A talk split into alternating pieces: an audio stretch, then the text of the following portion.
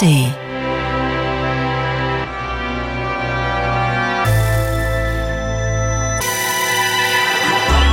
Radio 1.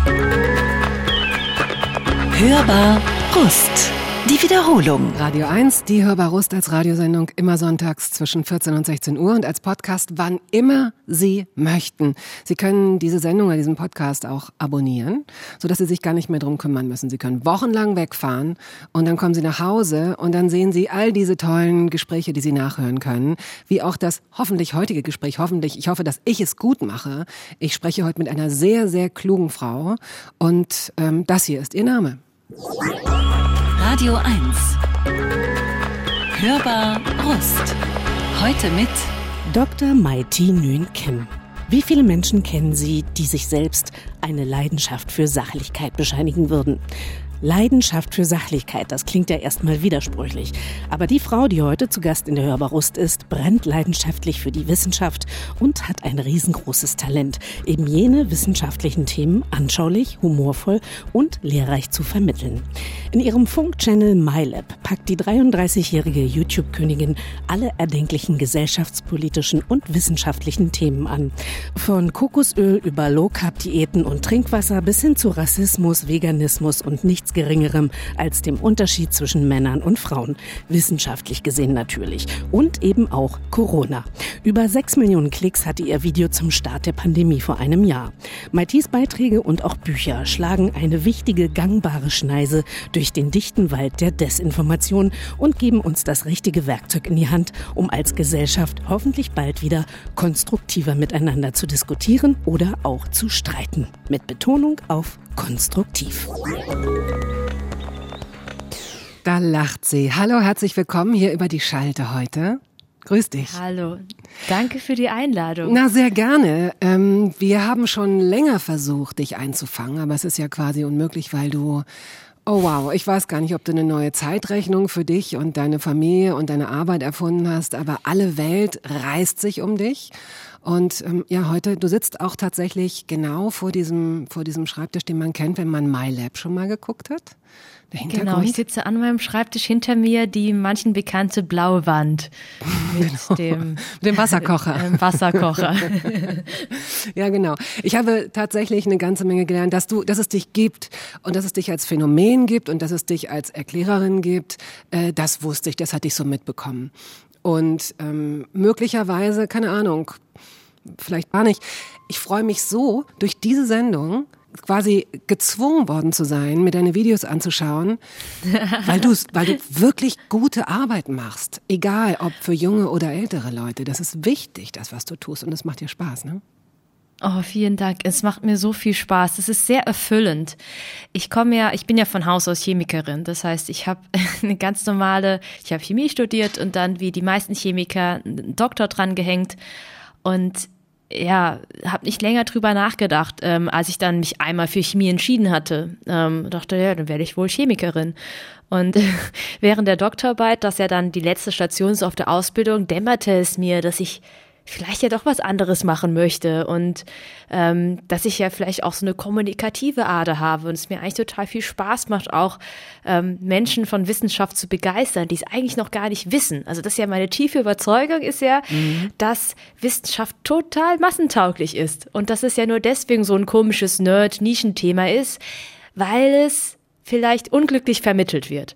Und dagegen wollte ich was machen und dann ähm, bin ich irgendwie, ja, bin ich da irgendwie so rein, reingerutscht. Und trotzdem wollte ich sowohl als Chemikerin als auch mit dem, was ich jetzt mache, ja, wie soll ich sagen, so naiv gesagt, so die Welt verbessern. Ja, man geht, die meisten gehen, glaube ich, in die Forschung, weil sie irgendwas erfinden möchten, was den Menschen hilft.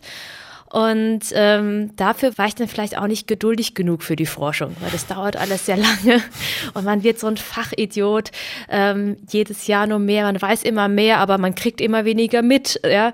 Und jetzt, bei dem, was ich jetzt tue, ähm, habe ich das Gefühl, dass ich als einzelne Person irgendwie mehr bewegen kann und das finde ich sehr, sehr das macht mich sehr glücklich und ich habe das Gefühl, ich kann trotzdem etwas Wichtiges, Relevantes beitragen und verstehe mich so immer noch als Kollegin zu ähm, den, den Menschen, die im Labor arbeiten. Und umgekehrt, sind die, ähm, sind sie ein bisschen neidisch oder sind sie dankbar dafür, dass du quasi wie so ein menschlicher Adapter durch die Welt läufst und versuchst denen zu sagen, hey, H2-Ribonuklein, das ist ganz einfach und das macht Spaß.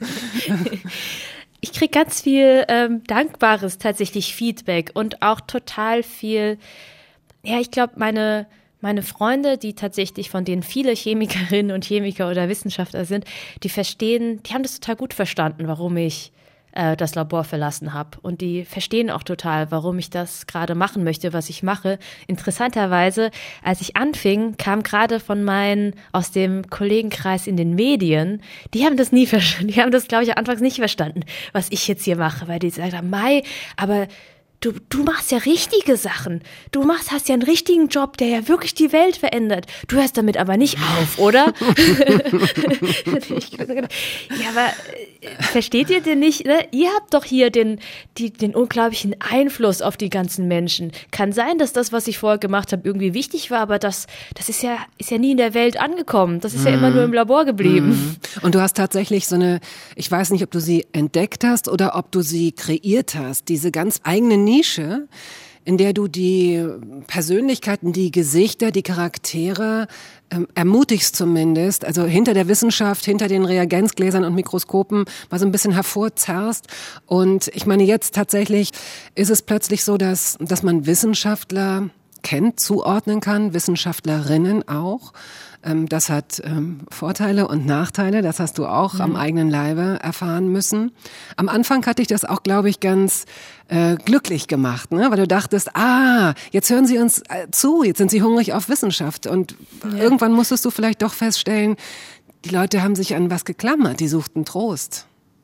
Ja, absolut. Ich habe ähm, vor Corona äh, immer geschimpft, zum Beispiel darüber, dass kein Witz, dass in den Polit-Talkshows, warum da nie äh, mindestens eine Wissenschaftlerin oder ein Wissenschaftler sitzt. Ähm, oder habe gesagt, wir brauchen viel mehr Fachleute in den Medien, ähm, die da, wir sind da nicht genug vertreten. Und jetzt, wo das der Fall ist, merke ich, dass es ja dadurch nicht unbedingt leichter wird, sondern manchmal sogar umso verwirrender, ähm, weil wir natürlich jetzt einzelne Menschen auf Bühnen haben, aber da sind natürlich trotzdem nur einzelne Spotlights drauf gerichtet. Der Großteil der Wissenschaft und auch äh, das, was zum Beispiel wissenschaftlicher Konsens ist, bleibt immer noch so ein bisschen im Verborgenen. Und was bei den Leuten ankommt, ist, glaube ich, momentan sehr viel, was wir auch im Rest, in der restlichen Gesellschaft sehen, dass sich alles zu streiten scheint. Ne? Wow, ne, ist das eine komische Zeit gerade, oder? Und hinzu ja. kommt ja auch, glaube ich, dass die Laien und der Laie äh, eine Medienpräsenz oft fälschlicherweise auch mit Kompetenz gleichsetzt. Ne? Man denkt, ah, der ist das wieder, der Erklärer oder die Erklärerin. Das muss nicht immer bedeuten, dass das nun auch eine Vertreterin oder ein Vertreter dieses wissenschaftlichen Konsens ist, den du gerade angesprochen hast. Denn auch ja. da gibt es ja, da kannst du dich jetzt wahrscheinlich nur sehr bedingt zu äußern, weil du immer um Objektivität bemüht bist, wer sich da reingucken möchte. Ich rate wirklich jeder und jedem Menschen, der noch nie MyLab gesehen hat, sich das natürlich nach dieser Sendung, nach diesem Podcast mal anzusehen. Es gibt äh, für jeden und jede Themen dabei, die wirklich sehr interessant sind. Du hast auch ein Video gemacht und in dem hast du Immunologen vorgestellt. Miteinander verglichen will ich nicht sagen, du hast sie vorgestellt Virologen, und ja. das, äh, entschuldige, ich habe Immunologen gesagt, ne, Virologen, genau. Und Aber lustig, dass dir so ein Versprechen überhaupt passiert, ne? Das ist, das ist die Zeit, in der wir leben, ja. ja, genau, ja, wahrscheinlich. Vorher hätte man das gar nicht äh, ja. auseinander, also hätte man nur gesagt Wissenschaftler. Das finde ich, du ist ja recht. auch das, ein Positives dran. Du genau. hast recht. Ähm, ich habe im Übrigen auch ein ganz tolles Wort von dir gelernt und deswegen will ich wissen, in was für einer Tagesform du bist, bevor wir deine erste Musik spielen von den Beatles. Ähm, ambivertiert. Hast du das selbst zusammengeklebt als Collage oder gibt es das? Ambivertiert habe ich mir nicht ausgedacht. Das ist ähm, nach meinem Verständnis eine Mischung aus Intro und Extrovertiertheit. Und zwar vielleicht noch kurze Ergänzung. Man denkt ja, extrovertierte Menschen sind die, die so, so wie ich, dann vor der Kamera stehen und dann ähm, offensichtlich äh, kein Problem damit haben, in, im Mittelpunkt zu stehen. Ähm, und die Introvertierten sind dann die schüchternen Mäuse. Aber so ist es, glaube ich, gar nicht definiert, sondern die Definition von Extrovertiertheit ist, wenn ich jetzt mit Menschen zu tun habe und mit Menschen interagiere, gibt mir das Energie also pusht mich das hoch oder schlaucht mich das? Brauche ich danach eher Pause? Mhm. Und äh, ich bin zwar nicht schüchtern und stehe auch gerne vor der Kamera, aber ich es ist schon so, dass ich viel auch Erholung dann danach brauche. Oder selbst wenn ich alleine hier was drehe, hier an meinem Schreibtisch, äh, wo nur eine Kamera auf dem Stativ steht, fühle ich mich danach auch geschlaucht, weil mhm. das für mich auch so eine extrovertierte Arbeit ist und ich brauche dann so ein bisschen Ruhe. Manchmal gibt's mir aber auch Energie, dann wieder auf einer Party zu sein oder so. Und da ähm, bin ich wohl ambivertiert. Manchmal intro, manchmal extrovertiert. Ja, ich glaube, das kennen wirklich sehr, sehr viele Menschen. Deswegen ist es ein äh, tolles erstes Geschenk, das du uns rüberreichst. Ambivertiert sein. Äh, die Beatles hast du mitgebracht. In My Life. Welche Rolle hat dieses Lied denn in deinem Leben bis jetzt gespielt? Naja, ich bin ja Jahrgang 87, das heißt, mit den Beatles bin ich jetzt nicht unbedingt groß geworden, ähm, aber ich habe dann ähm, irgendwann mal, weiß ich nicht, äh, so ein mir selbst gesagt, ich muss mich mal ein bisschen weiterbilden und habe mal einfach verschiedene Lieder von den Beatles gehört, weil natürlich kannte ich so Let It Be und Yesterday und Yellow Submarine. Ich dachte, was gibt's denn noch so?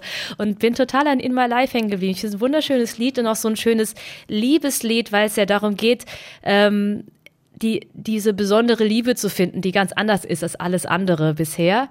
Und dieses Lied hat eine neue Bedeutung für mich bekommen, seit ich letztes Jahr Mutter geworden bin. Mhm. Und ähm, weil das ja auch nochmal eine ganz neue, verrückte äh, fast nicht auszuhaltende Liebe ist, die man da verspürt. Und ich habe ähm, dann, weil ich ja das Lied gerne mag und dann den Text halt äh, konnte, habe ich das ähm, schon öfter mal meiner Tochter zum Einschlafen gesungen. Hat's funktioniert? Und ja, also ich glaube, ich habe das Gefühl, es ist ja eigentlich egal, was man singt. Wir hören jetzt die Beatles in My Life.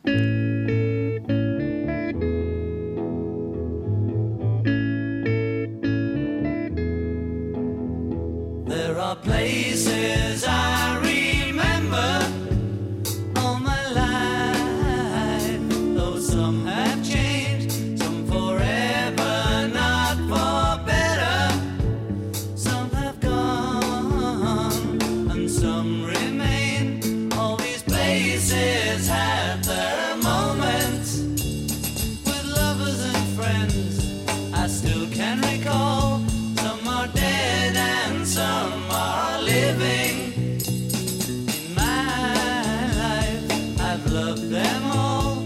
Dr. Mai Thi Nguyen Kim.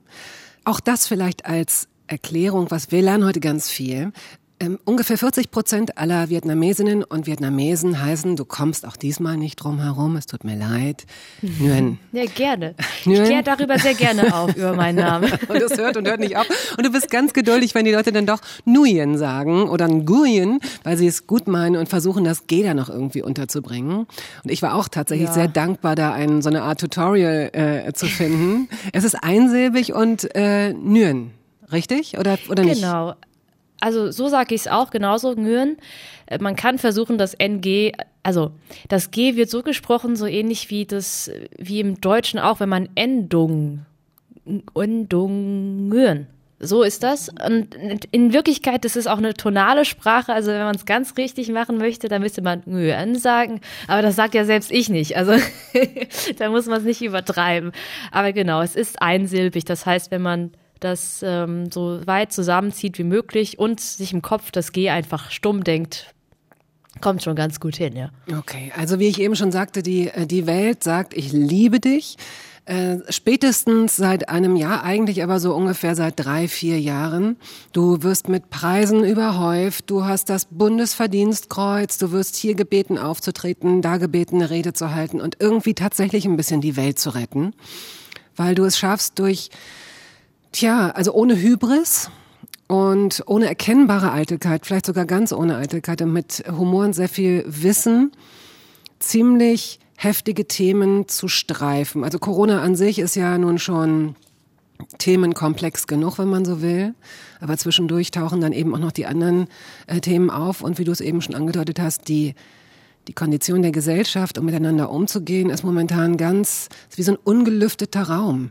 Also man kann kaum mhm. atmen. Das ist komisch. Ähm, wie ist denn deine Prognose? Werden wir als Gesellschaft wieder bald wieder ein bisschen mehr Konsens finden? Werden wir es lernen zu streiten, konstruktiv? Mm, ich hoffe doch sehr, dass wir, wenn die Krise irgendwann vorbei ist und wir so ein bisschen zurückschauen und das Leben sich auch wieder normalisiert hat, dass die Luft doch wieder besser wird, dass wir dann auch wieder mehr Luft bekommen. Aber ähm, ich habe mir jetzt auch deswegen so viel Gedanken drüber gemacht, ähm, wenn man zum Beispiel an, an den Titel von meinem Buch denkt, ja, die kleinste gemeinsame Wirklichkeit. Das klingt ja so wie so ein Corona-Buch, ja. Also, weil man, also es geht ja um den kleinsten gemeinsamen Nenner, dass uns immer schwerer fällt, sowas, ähm, uns auf eine Wirklichkeit zu einigen. Dabei ist ja das Buch, das Exposé, das hatte ich schon vor Corona geschrieben, ähm, weil ich da schon gemerkt habe, ähm, sei es jetzt beim Klimawandel, bei grüner Gentechnik, bei künstlicher Intelligenz, es gibt so viele wissenschaftliche Themen, die gesellschaftlich hochrelevant sind und die immer völlig schwarz-weiß überhitzt diskutiert werden und man gar nicht mehr auf einen gemeinsamen Nenner zu kommen scheint. Ähm, gleichzeitig, ne, es wird dann auch schon vor Corona gab es Menschen, die die Existenz von Viren in Frage gestellt haben und dann ähm, irgendwie die Idee verbreiten, dass Masern eine Erfindung sind. Ähm, oder ja, das, das ist ja alles eine, ja, eine Informationskrise, in der wir uns schon länger befinden, die jetzt gerade ein bisschen verschärft wird, aber es wird, glaube ich, besser als gerade, aber wir sind, glaube ich, dann nicht plötzlich aus der Krise raus, wenn dann Corona vorbei ist. Das glaube ich leider nicht. Ist es nicht aber wirklich eine ganz fast zynische Sache, dass in der Zeit, in der wir Zugriff auf Informationen haben, wie nie zuvor und auch auf qualitativ hochwertige Informationen, dass das die für uns gefährlichste Zeit wird. Und auch wir spüren ja, dass wir jetzt schon drin sind. Da müssen wir gar nicht erst über Deepfake reden, aber es gehört dazu, weil es mhm. auf uns zukommt und eigentlich auch schon äh, da ist. Könntest du Deepfake erklären, bitte? Deepfake ist ein, sind gefakte Videos. Also man kann sich vorstellen, vielleicht sieht irgendjemand von, von Ihnen ähm, mal ein Video von mir und dann sage ich ganz komisch und dann sage ich aber so Sachen, die man äh, so wie es wie äh, Corona äh, wurde, es ist eine Pandemie, das wurde alles nur geplant. Das aus meinem Mund.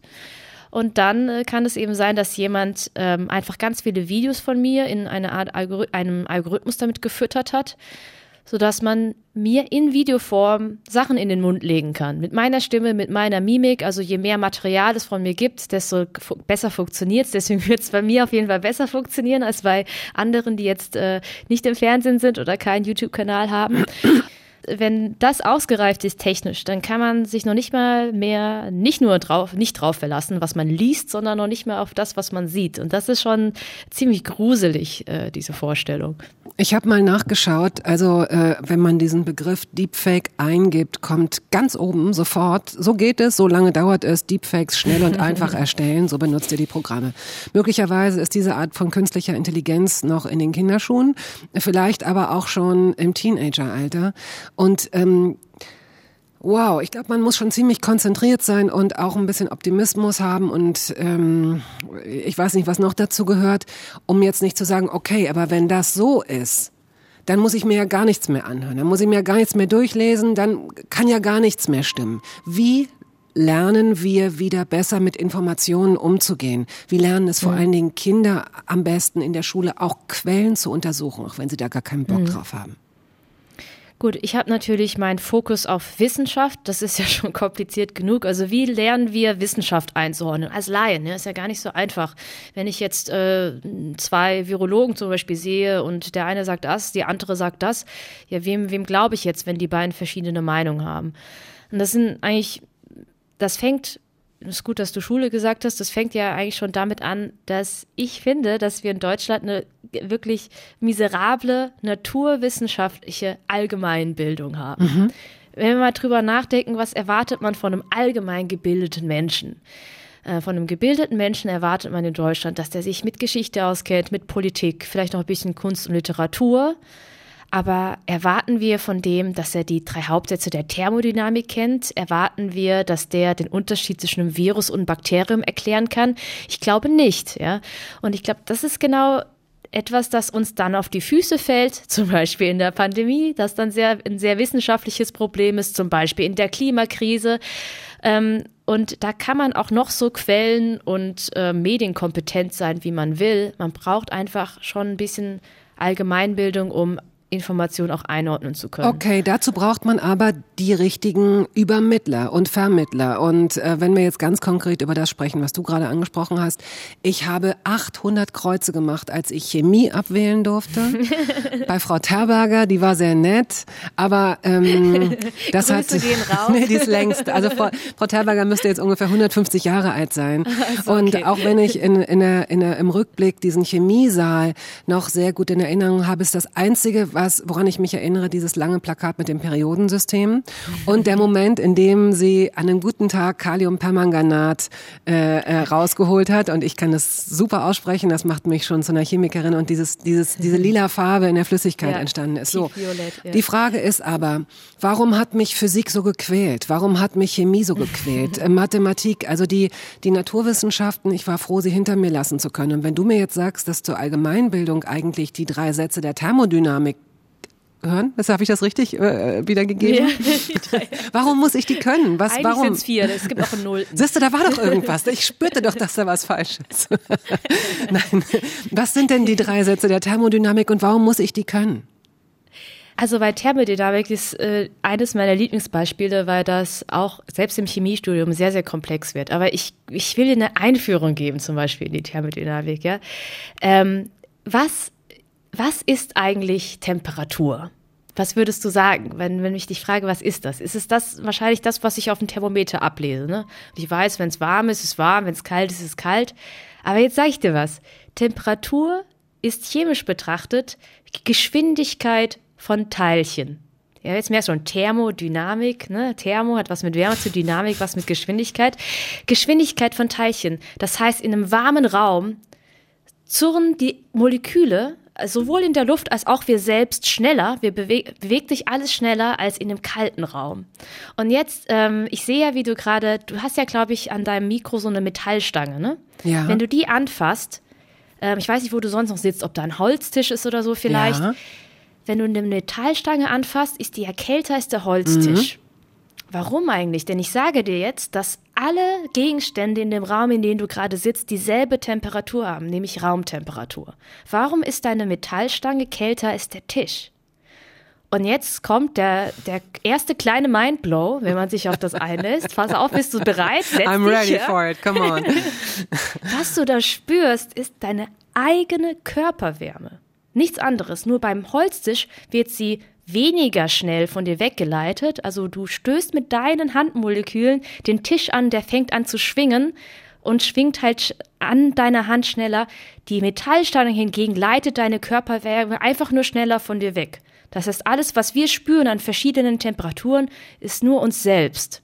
Das ist doch cool, oder? Das ist cool. Und ich möchte auch nicht, ich möchte nicht kaputt, deine Begeisterung kaputt reden, wenn ich jetzt zwei Sachen sage. Erstens, ich bin nicht ganz doof und trotzdem in dem Moment, wenn du das Wort Teilchen sagst, tritt mir schon der Schweiß auf die Stirn, weil ich aus irgendwelchen Gründen, nein. verst- komm, reicht meine Intelligenz nicht aus, um zu verstehen, dass wir alle nur, eigentlich sind wir doch, wenn ich das irgendwann mal richtig verstanden habe, Atome mit Bakterien drauf, oder?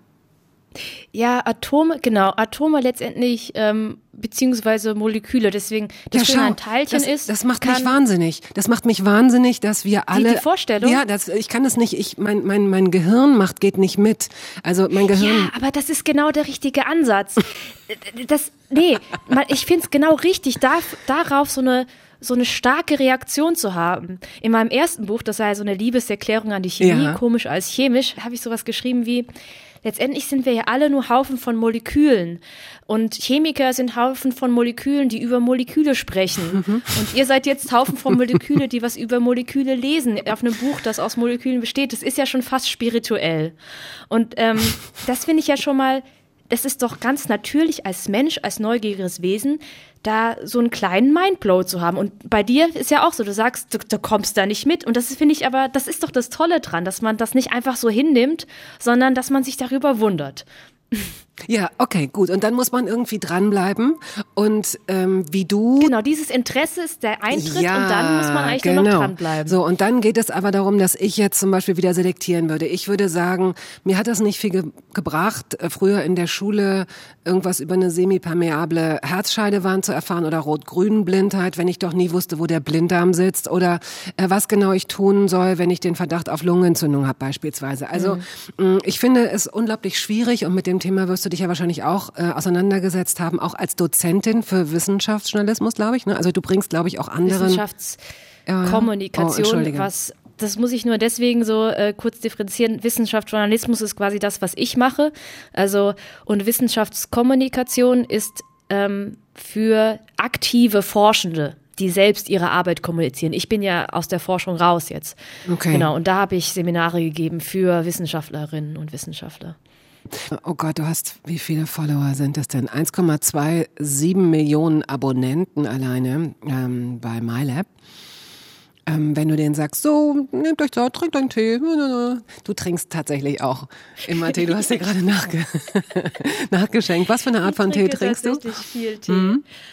Oh nein, jetzt das, ähm, das wird jetzt viele enttäuschen. Ich trinke also ich glaube, richtige Teeliebhaber würden sagen, ich trinke gar keinen Tee. Weil ich trinke eigentlich fast ausschließlich verschiedenste Arten von Früchte oder Kräutertee. Okay. Also mhm. alles ohne Tein bzw. Koffein.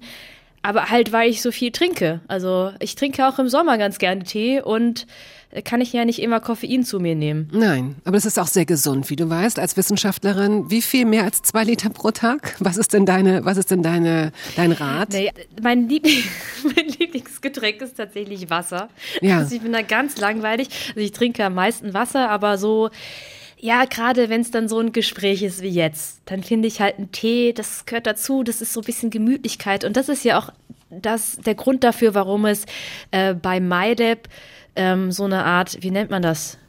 Äh, so ein Ding geworden ist, dass, ähm, dass ich jetzt immer sage, wenn ein Video länger dauert, also wenn ein Thema besonders komplex ist und wir jetzt gleich so richtig in die Details einsteigen, mhm. sage ich so, macht's euch gemütlich, holt euch genau. einen Tee. Wie so eine dauert Signature, jetzt ein genau. bisschen, ja, ja, genau. dauert jetzt ein bisschen, aber das ist genau das Versprechen, das ich eben auch machen möchte, dass man alles, was man mitbringen muss zu MyLab, ist Interesse und Zeit. Mhm. Aber man kann das alles verstehen. Man ist auf jeden Fall nicht zu dumm. Man muss auch nichts studiert haben, sondern man braucht Interesse und Zeit und das dauert dann vielleicht ein bisschen länger als anderswo. Also unsere Videos sind ja auch relativ lang und sehr informationsdicht. Aber danach hat man es halt auch wirklich verstanden. Und ähm, ich versuche halt auch immer, äh, ich sage, äh, unser Unique Selling Point bei MyLab ist, dass man dort Informationen kriegt, die man sich nicht so ohne weiteres eher googeln kann.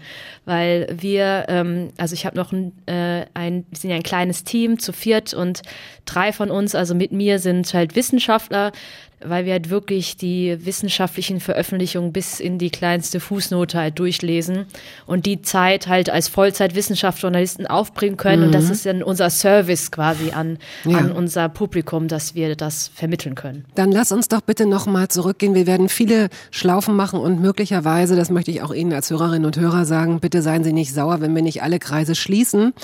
Weil wie im richtigen Leben ist es natürlich auch in einem Gespräch mit dir so, weil es unglaublich viele Themen gibt, auch die gerade aktuell sind und die so ineinander greifen, kriegt man es, finde ich, unglaublich schlecht. Man kriegt unglaublich schlecht so befriedigend den Deckel drauf, um zu sagen, gut, das haben wir jetzt mal geklärt. Jetzt kommen wir mal zum nächsten Punkt, weil irgendwie bleibt so vieles in der Luft, ja.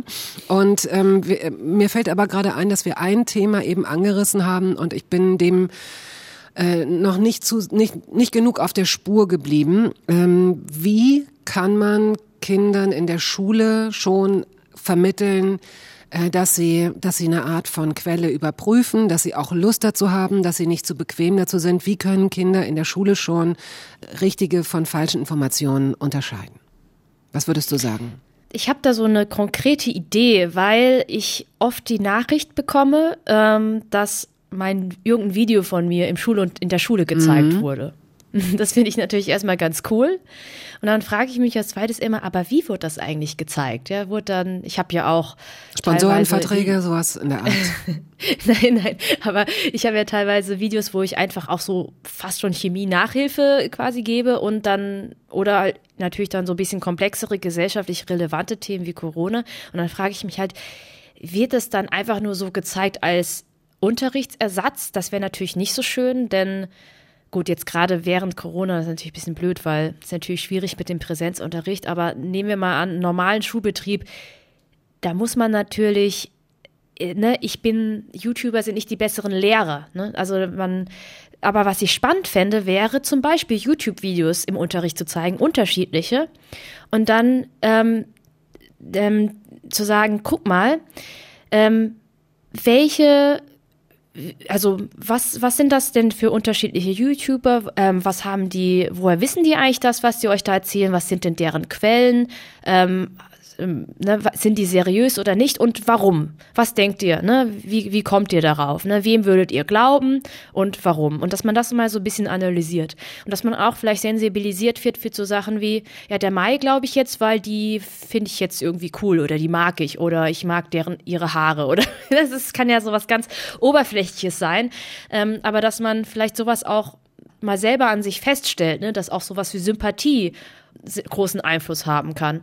Und das fände ich schon ganz cool, dass man an konkreten Beispielen Medienkompetenz sich erarbeitet. Okay, das heißt, das, äh, das, das muss dann aber auch jemand sein, der es versteht, zu sagen, hier, du findest die jetzt gut, weil die so tolle Haare hat, aber gestern hat sie ihre Katze geschlagen. Ne? Die ist nämlich gar nicht so nett.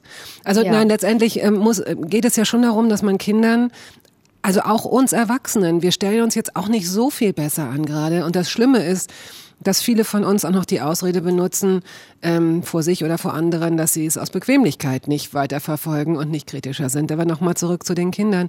Die müssen ja auch irgendwie ein Gefühl dafür kriegen, zum Beispiel, dass viele Dinge kommerzialisiert werden. Deswegen habe ich auch eben so reingequatscht, sehr unsensibel äh, Sponsoring. Ja. Aber in dem Total, Moment, wo es darum geht, dass Kindern auch eine Sensibilität dafür vermittelt werden soll, aus welchen Motiven heraus bestimmte Inhalte genau. gesagt werden, ne? dass da wirtschaftliche das das. Wo Sind die, wo sind die Interessen und wo sind die Interessenskonflikte? Ne? Das ist auch ganz wichtig, zum Beispiel. Ne?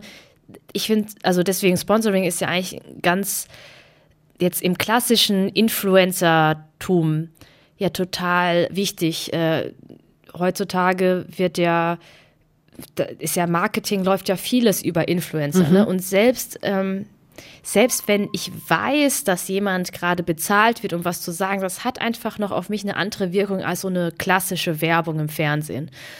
Und da kann man nicht früh genug ansetzen, den Leuten auch zu erklären, auch Kindern zu erklären. Ich denke schon, dass sie das verstehen können, ne? dass man sagt, ähm, wie Werbung grundsätzlich funktioniert, ja, dass da jemand ähm, Geld bekommt und dann auch was davon hat, je mehr die Person das verkauft. Ne?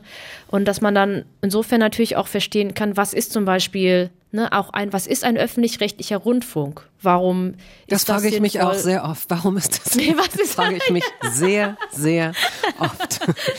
Die nächste Musik kommt von den Gorillas. Clint Eastwood, super Song. Ich bin sehr gespannt auf das Stichwort dazu oder deine Geschichte dazu. Ja, es passt zufälligerweise nicht ganz so schlecht zu dem, was wir gerade geredet haben. Da, dieser Song war meine allererste MP3. Oh, das das. Oh Gott, ich werde gerade ohnmächtig. Das gibt's nicht. Wenn jetzt jemand sagen würde, meine, meine erste Platte, aber da sagt jetzt jemand, das war meine erste MP3. Nee, meine erste, meine erste CD war äh, das erste Spice Girls Album, glaube ich. Aber das war eine erste MP3 und das fand ich deswegen lustig. Das habe ich mir, weil ich auch nur diese eine MP3 dann lange hatte und die hat irgendwie Stunden gedauert, die runterzuladen. Hat auch ganz viel Geld gekostet. Das war einfach cool und ich hatte dann irgendwie dann so in einem Player immer nur dieses eine Lied und es war auch so, dass mein Bruder und ich uns zusammen halt eine MP3 gegönnt haben und dann auf dieses Lied verständigt hatten, weil wir uns das beide cool fanden. Oh wow, man muss dazu sagen, das ist halt so ja? interessant, weil ich ja in diesem ich bin ja eigentlich kein Digital Native, ne? Wenn ich ich bin ja 87 geboren und wir hatten halt am Anfang noch äh, ich kann zum Beispiel noch alle Telefonnummern meiner Schulfreunde von damals auswendig, weil ich die halt irgendwie jahrelang manuell noch eingetippt mhm. habe und noch und wir hatten sogar noch anfangs so ein Telefon Wählscheiben, Wählscheibe. Oh. So bin ich ja noch aufgewachsen und ich hatte ich weiß noch, als ich zwölf war oder so, hat eine Freundin von mir so ein Handy bekommen, so ein Riesending mit einer Zeile, mit so einem Aus, mit einer ausziehbaren Antenne. Und ich weiß noch, wie wir alle gesagt haben, boah, die Sandy hat ein Handy? Das haben ihre Eltern ihr erlaubt. Also, und ähm, ich finde es einfach äh, spannend, wenn ich immer wieder daran zurückdenke, wie viel schon passiert ist, allein schon in diesen äh, kurzen paar und 30 Jahren, in der ich jetzt auf der Welt bin. Und deswegen fand ich, habe ich dieses Lied ausgewählt, auch dafür, stellvertretend dafür.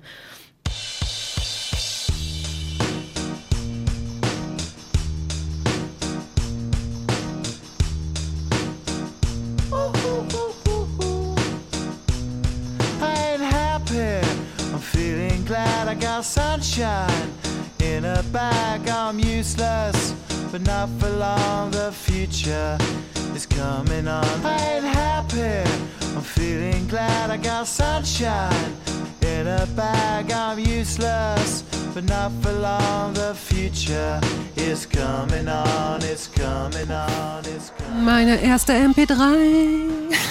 das ist so schön. Etwas zu besitzen, was man nicht anfassen kann. Ja? Sich so darüber ja. zu freuen, über etwas Unsichtbares. Das ist schon komisch, ja. ja. Äh, Dr. Mai Thi Nguyen Kim ist heute hier zu Gast in der Hörbar. Ich möchte ähm, an dieser Stelle auch auf andere Gespräche hinweisen, auf vergangene Sendungen, die Sie sich jetzt als Podcast noch anhören können. Ein ganzes Jahr lang stehen die rückwirkend noch zur Verfügung. Zum Beispiel El Hotzo, Annette Humpe, Mine, Anja Rützel, Gerhard Delling, Ina Müller, Jan Plewka, Hinak Schönemann, Arnim Teuteburg-Weiß, Campino, Andrea Petkovic, Reinhard Grebe, Gentleman, Nina Kunzendorf und so weiter und so fort. Tolle, tolle Gäste. Der erste Teil der Hörbar ist jetzt fast rum. Und ich habe das in fast 20 Jahren, glaube ich, noch nie geschafft, so wenig über den Beginn eines Lebens meines Gastes zu sprechen, wie jetzt mit dir. Das heißt, es wird im zweiten Teil der Hörbar auf jeden Fall passieren, dass wir richtig zurückgehen, richtig zurück. Aber vielleicht okay. können wir diesen ersten Teil nochmal, so gut es eben geht, weil du kannst jetzt auch nicht alle Patentantworten auf alle Fragen haben. Aber wenn wir nochmal ganz kurz zum Thema Medienkompetenz kommen und sagen, okay, die Worte Wahrheit, Wirklichkeit und so sind sowieso speziell. Da kommen wir sicherlich auch später nochmal drauf. Was ist Wirklichkeit? Was ist Wahrhaftigkeit? Was ist Wahrheit? Äh, und wir wissen, Informationen sind Macht. Auch Falschinformationen sind Macht. Mhm. Wie überprüfen wir die Seriosität unserer Quellen? Bei der Wissenschaft, finde ich, kann man sich viel abschauen. Also wenn man überlegt, wie überprüft man eigentlich in der Wissenschaft die Verlässlichkeit von Informationen. Mhm. Letztendlich ist ja auch das, wenn man eine Studie schreibt, dann vermittelt man damit ja auch Informationen. Und eine Sache, die die ich ganz wichtig finde, oder eine Frage, die ich ganz wichtig finde, die nicht oft genug gefragt wird, wenn wir in der Öffentlichkeit über Wissenschaft sprechen, ist, woher weißt du das? Ähm, wir reden ja jetzt gerade während Corona, jeden Tag kommen neue Meldungen von neuen wissenschaftlichen mhm. Erkenntnissen. Und ganz selten wird, hat man die Zeit, ähm, also ganz selten nehmen sich zum Beispiel Medienschaffende die Zeit, aber auch ganz selten nehmen sich die Konsumierenden die Zeit dafür, zu verstehen, woher, wo, wie kam man überhaupt zu dieser neuen Erkenntnis? Wie kam man zum Beispiel zu der Wirksamkeit von einem Impfstoff? Oder woher wissen wir denn jetzt, ob jetzt die Impfung vor ähm, Infektionen, also vor, davor schützt, andere zu infizieren und so weiter? Und das ist, glaube ich, ganz wesentlich. Ähm, das trägt auch dazu bei, dass oder warum ich jetzt nicht so gerne das Wort Wahrheit in den Mund nehme, weil was ist schon die Wahrheit? Das genau, wird dann sehr philosophisch. Ja. Aber ähm, wann spreche ich denn von was sind denn Fakten? Ne? Fakten entstehen, sind ja nicht das, was, das sind ja kein Endergebnis, sondern die Art und Weise, wie man zu dem Endergebnis gekommen ist. Zum Beispiel äh, in so einer Impfstudie, das ist auf äh, Fachdeutsch eine randomisierte, kontrollierte ähm, Studie. Das ist ein Studiendesign, das methodisch so stark ist, dass das, was ich daraus schließen kann, dass das die Wirklichkeit ist, ja, dass da Fakten und Daten rauskommen. Mhm während hingegen ich zum Beispiel eine wissenschaftliche Umfrage machen kann, wo ich aber weiß, naja, bei einer Umfrage sagen nicht alle Leute unbedingt die Wahrheit oder vielleicht erinnern sich Leute falsch. Da sind so Unsicherheiten dabei, die stecken schon im Studiendesign drin.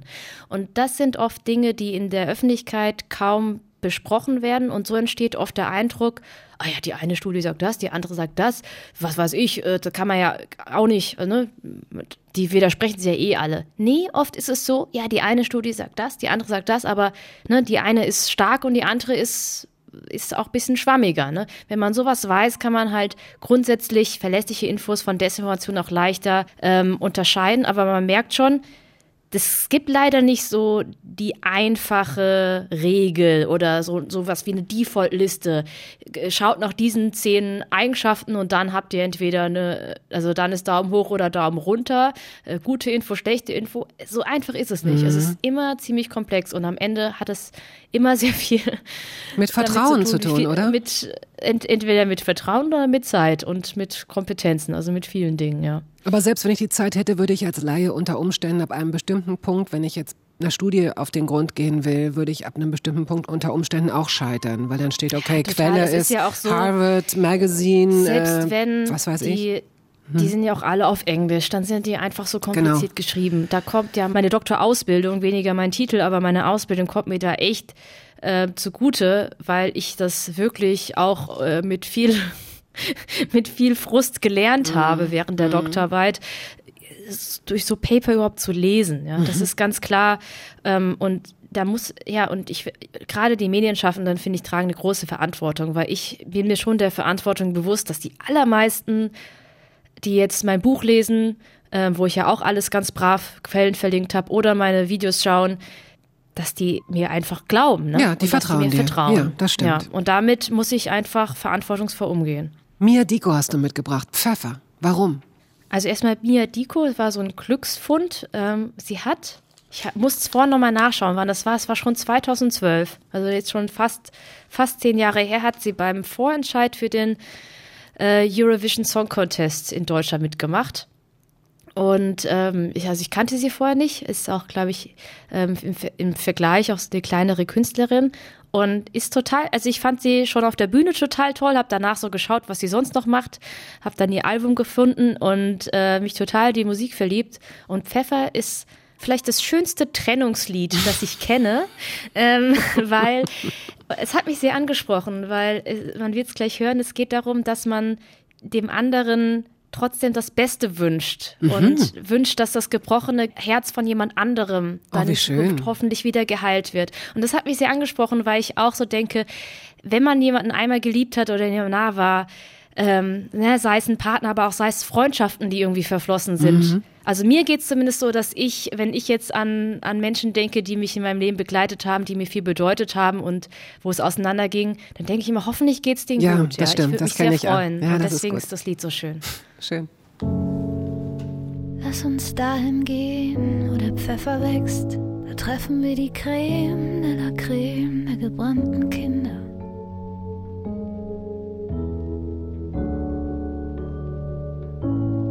Mm, ich weiß noch, wie du riechst, aber ich darf nicht daran denken. Komm, wir schenken uns ein Leben ohne Radio 1. Hörbar Brust. Die Wiederholung. Dr. Maiti Nguyen Kim ist Wissenschaftsjournalistin, Wissenschaftskommunikatorin, Fernsehmoderatorin, Chemikerin, Bestsellerautorin, zwei Bücher hast du geschrieben, YouTuberin, Ehefrau und Mutter. Das ist unfassbar, wie man das alles in einem Leben unterkriegt. Und äh, sie ist und ich also glaub, Ehefrau zu sein ist ja ganz praktisch, wenn man so einen Ehemann hat, der einen unterstützt. Aber Mutter, ja, das ist hart, ja. Ja, und da äh, kann man tatsächlich mal eine Lanze brechen für, für deinen Mann, der auch Chemiker ist. Und man kann nicht sagen, dass du nur mhm. von Chemikern umgeben bist. Ich glaube, deine Mutter hat nicht Chemie studiert, aber vielleicht auch doch. Dein Vater ist Chemiker, dein Bruder ist Chemiker, dein Mann ist Chemiker. Ja. Ja. Gut. Ich wollte allein schon wegen, äh, wegen meines Papas und meines Bruders wollte ich ja allein schon deswegen keine Chemikerin mhm. werden. Hat ja super ich, geklappt. Ähm, ja, ich wollte einfach was Eigenes machen, mm. aber dieser, dieser Drang zum Individualismus hat nicht ausgereicht, um es dann nicht doch zu machen. Okay, also dein, dein Mann äh, tatsächlich, der hat, ähm, hat jetzt ein Jahr Elternzeit gemacht, ne? Oder ist er noch, ist ja, es noch über dabei? Ein Jahr. Über ein über Jahr. Ein Jahr. Nee, jetzt hat er wieder angefangen, ähm, ähm, Teilzeit zu arbeiten, genau. Und er war über ein Jahr zu Hause, weil ich halt sehr fix wieder angefangen Mhm. hatte. Also im Januar kam äh, unsere Tochter zur Welt und ja, im März habe ich halt schon angefangen, jeden Tag zu telefonieren mit Lars, meinem Mitarbeiter, der, äh, der auch äh, Wissenschaftsredakteur bei MyLab ist und haben jeden Tag über Corona gesprochen und ähm, ja, 1. April habe ich dann das Video aufgenommen. Ja. Corona geht gerade erst los. Ja. Das legendäre Video, das über sechs Millionen Klicks gekriegt hat und damit auch das erfolgreichste YouTube-Video des Jahres war. Und äh, also in Deutschland. Und ähm, ja, aber bis du da gelandet bist, da können wir noch mal dein Leben aufrollen. Du bist gebürtige Hessin. Ich bin in so einer kleinen Stadt aufgewachsen, ähm, so um, um die 12.000 Einwohner und die Partys waren nicht in Clubs, sondern auf Feldern in irgendwie Gebäuden von Kleintierzüchterverein oder ein Klassenkamerad hatte ein Grundstück auf dem Weinberg, das waren die legendäre Grundstückpartys. Und, Habt ihr die auch so äh, sexy Grundstückpartys genannt? Ja, Grundstückpartys? wir haben die Grundstückpartys, Mm, ja. Es war so, oh, nächste Woche ist wieder Grundstückparty.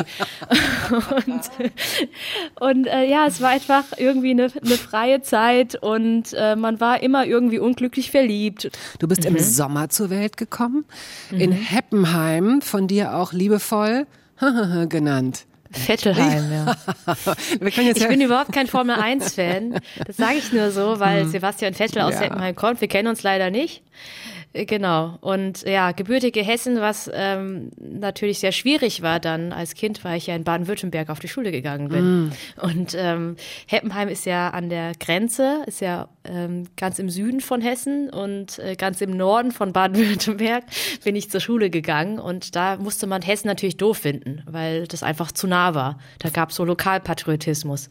Und ihr musstet jeden Tag den Pass, den Personalausweis vorzeigen, wahrscheinlich, wenn ihr die Grenze über, überlaufen seid. Deine Eltern sind gebürtige Vietnamesen, haben sich aber erst in Deutschland kennengelernt, interessanterweise.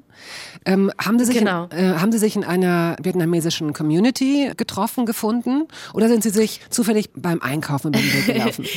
Nee, ganz so zufällig war es nicht. Also, oh, ich darf jetzt nichts Falsches erzählen. Ich, äh, ich hoffe, das stimmt jetzt, aber ich glaube, es war so, dass mein, ähm, also mein Papa hat in Aachen gewohnt und meine Mama in Köln, aber diese ganze, das gab so eine NRW vietnamesische Community, die unter anderem zum Beispiel das vietnamesische Neujahrsfest organisiert hat für die Studierenden, also für die vietnamesischen Studierenden. Und ähm, das vietnamesische Neujahrsfest, ähm, das ja im, meistens im Februar, manchmal im Januar gefeiert wird, ist ja das Fest. Also das die Festlichkeit äh, in Vietnam. Das ist so ähnlich wie in China auch, also ganz groß. Und ich glaube, im Zuge von so etwas haben sie sich dann kennengelernt. Okay. Und dein Bruder ist zuerst zur Welt gekommen, der ist viereinhalb Jahre älter. Ist, äh, der lebt heute. Warum lachst du so? Ich muss, ich muss deswegen lachen, weil äh, es gibt so einen Running Gag bei uns in der Familie, dass ich eigentlich die ältere Schwester bin. Okay, der hat sich leider bis zu mir nicht rumgesprochen. Aber immerhin seid ihr doch dann doch so sehr auf Augenhöhe und habt euch so sehr ins Herz geschlossen, dass ihr auch euch nicht nur die erste MP3 geteilt habt, sondern äh, sogar eine Wohnung, als du studiert hast. Also ich meine, hier ist Ja, es das nicht häufig. cool. Das ist nicht selbstverständlich. Nee, ähm, ich weiß nicht. Ich glaube, in unter vietnamesischen Geschwistern ist es, vielleicht ist es so ein Kulturding oder vielleicht ist es, also ich glaube, unter, ähm, unter Vietnamesen, die ich kenne, ist es das Normalste der Welt, dass man sich mit seinen Geschwistern versteht. Ist irgendwie so auch so naheliegend, ne? Man hat doch dieselben Eltern, man, man wächst im selben Haus auf, man hat irgendwie viel gemeinsam. Und er, er hat auch immer als großer Bruder immer auf mich aufgepasst, aber war auch nie irgendwie so, so der kontrollierende große Bruder. Das überhaupt nicht. Er war nie neidisch, ja. Er hat immer, immer wenn ich irgendwas haben wollte, hat er mir das immer, hat es mir immer sofort gegeben. Wir haben immer alles sehr gerne geteilt. Und als ich dann irgendwann auch alt genug war, haben wir uns auch auch wirklich gut verstanden. Und als er ausgezogen ist, dann zum Chemiestudium nach Mainz, habe ich ihn sehr, sehr vermisst. Es war wirklich sehr schlimm, weil ich dann plötzlich alleine zu Hause war. Das war ganz, ganz traurig. Ich habe auch viel geweint. Und dann, ähm, als ich dann ähm, auch äh, mich für ein Chemiestudium entschieden habe, war es ja klar, dass ich dann auch nach Mainz gehe und mit meinem Bruder in eine Geschwister-WG ziehe, was für uns das Beste war, weil das war halt, wir haben immer gesagt, das ist wie zu Hause, nur ohne Eltern. Also eine gewisse also Geborgenheit. Wie zu Hause ja, heißt, schön. wie zu Hause heißt man, du kannst dich wirklich, du, Mhm. wirklich komplett zu Hause fühlen, du kannst rumlaufen, wie du willst. Bei uns war es auch so, ich weiß, das ist bei vielen Geschwistern anders, gerade bei so deutsch-deutschen Geschwistern. Also uns gab es auch nicht sowas, klar, wir hatten ein gutes Gefühl dafür, wenn der andere seine Privatsphäre braucht, aber wenn nicht, war es auch so, dass sein Zimmer, er hatte das größere, auch automatisch unser Wohnzimmer war. Ja? Da stand auch der Fernseher und so, und sind wir ein- und ausgegangen. Und ähm, ja, man konnte sich einfach wohlfühlen. Wir mussten auch nicht so was Blödes machen wie eine WG-Kasse oder so, ne, wo man irgendwas rechnen musste. Am Ende musste dann der eine hat dem anderen dann 2,50 Euro geschuldet, sondern das war alles sehr angenehm, also wie zu Hause und aber dann natürlich mit der, mit der entsprechenden Studentenfreiheit. Ja, na klar. Du hast danach, hast du in WGs gelebt? Weil du hast auch im Ausland studiert und in, in, im Ausland eben dem auch, demnach auch gelebt. Ähm, Ist das da, würdest du sagen, das ist jetzt nicht dein Lieblingsmodell? War das teilweise sehr ähm, korrekt mit der Abrechnung und diesen ganzen Geschichten? Ja, das ist für mich so ein, so ein deutsches Klischee, das ziemlich wahr ist, ne, dass man, und das ist so lustig, weil ich habe vietnamesische Wurzeln, aber du kannst auch mit anderen Leuten sprechen, die irgendwelche anderen nicht-deutschen Wurzeln haben. Da sind da alle viel entspannter, so im Freundeskreis oder so oder in der Familie. Und Deutsche sind da sehr korrekt, aber weiß ich, ist nicht unbedingt negativ. Es macht manche Sachen auch irgendwie praktisch, ne, da muss man, dann weiß man, das ist definitiv fair, ne, so kann man es auch damit umgehen. Aber ich habe tatsächlich gar nicht so viel in klassischen WGs gewohnt, weil ich dann irgendwann im Chemiestudium meinen jetzigen Mann kennengelernt habe und dann waren wir zwar auch in WGs, aber dann oft so auch als Pärchen, das ist ja dann noch mal ein bisschen anders. Ja, das stimmt. Das stimmt. Ähm, MGMT hast du mitgebracht. Kids. Warum? Ja, das passt doch. passt, das passt jetzt wie Faust aufs Auge, weil Kids von MGMT ist quasi das ist für das fürs Studium, was äh, Lost Profits Last Train Home für meine für meine Jugend ist. Äh, das war irgendwie, es kam irgendwie im, im Grundstudium raus, als ich im ersten, zweiten oder dritten Semester war, erinnere ich mich noch. Und das lief dann auch paar Jahre, auch noch jahrelang, glaube ich, auf sämtlichen Studen Studentenpartys und so. Und wenn ich das höre, fühle ich mich sofort in die Studienzeit zurückversetzt und ähm, es ist viel Schönes mit dabei, aber ich denke auch immer so an Schlafmangel. und ähm, das war echt krass, weil ich im Studium, glaube ich, sehr wenig geschlafen habe. Und das Schlimme ist, dass es mir damals dass ich das damals, glaube ich, so ein bisschen cool fand, nicht zu schlafen. Oh, ich, ich, äh, ne, so äh, work hard, play hard. Und ähm, das sehe ich inzwischen nicht mehr so. Und vor allem sehe ich es nicht mehr so, seit ich meinen Mitarbeiter Lars kennengelernt habe. Den habe ich, glaube ich, schon mal erwähnt. Das ist der ähm, äh, Wissenschaftsredakteur auch bei MyLab. Und den habe ich mir wegrekrutiert in mein Team. Ähm, der war ist nämlich von Haus aus Schlafforscher. Aha. Und äh, durch den habe ich dann erst festgestellt, dass Schlaf verdammt wichtig ist. Und ich hätte auch vorher immer von mir selbst gesagt, dass ich relativ gesund lebe, weil ich nicht rauche, nicht trinke und ja, jetzt auch nicht den, den super Bürojob habe, wo ich die ganze Zeit rumsitze und so. Aber ich habe halt oft wenig geschlafen und äh, spätestens seit ich Lars kenne und er mir erklärt hat, was Schlafentzug mit einem macht, passe ich da auch auf mich auf und kann das auch nur an unsere Hörerinnen und Hörer weitergeben. Äh, Schlaf ist sehr, sehr wichtig und sehr gesund. Und als, als würde es geplant sein, du hast auch ein Video dazu gemacht. Man kann, also man muss sich jetzt nicht nur mit deiner Aussage abgeben, sondern wenn mich nicht alles täuscht, gibt es auch ein Video da, genau ein dazu, MyLab, oder? genau. Genau, ja, toll. Genau, da habe ich Lars übrigens kennengelernt. So haben wir uns kennengelernt, zufälligerweise. Ich hatte ihn angefragt als Experten für Schlafforschung. Jetzt aber nicht mehr Und so ja. viel über Lars sprechen. Das macht mich ganz nervös. Ich glaube an deine glückliche Ehe und mir, mir taucht dieser Lars hier zu häufig auf im Moment.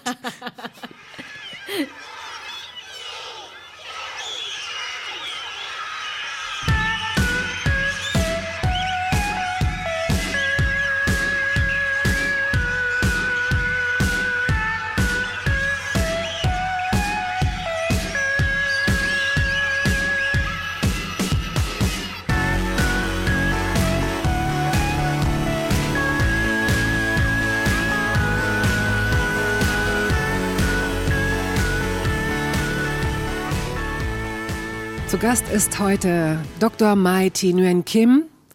In Hemsbach aufgewachsen, einem relativ kleinen Ort. Gab es denn dort eine asiatische Community? Nee, überhaupt nicht. Also in meiner Erinnerung gab es meinen Bruder und mich auf dem Gymnasium in Helmsbach, Ja. die asiatische Wurzeln hatten. Und ich glaube, als wir dann schon ein bisschen älter waren, wurde irgendwann noch jemand in der fünften Klasse eingeschult, der so ein bisschen aussah wie wir. Nee, es gab keine Community. Mm. Und im Nachhinein, glaube ich, war das nicht so schlecht, ähm, weil ich dann auch nie, ich habe mich immer sehr deutsch gefühlt, glaube ich. Und ich glaube, es gab weniger Vorurteile dadurch, dass zum Beispiel auch die, also dass Leute vielleicht nur uns kannten und nicht irgendwie so ein Bild von die Asiaten oder so hatten. Oder vielleicht hatten sie das, aber ähm, vielleicht wurde dieses Bild eher so gefüllt durch uns als Individuen. Und vielleicht habe ich auch für manche dann das Bild einer Asiatin jetzt nachhaltig geprägt oder so. Was nicht aber, das Schlechteste wäre.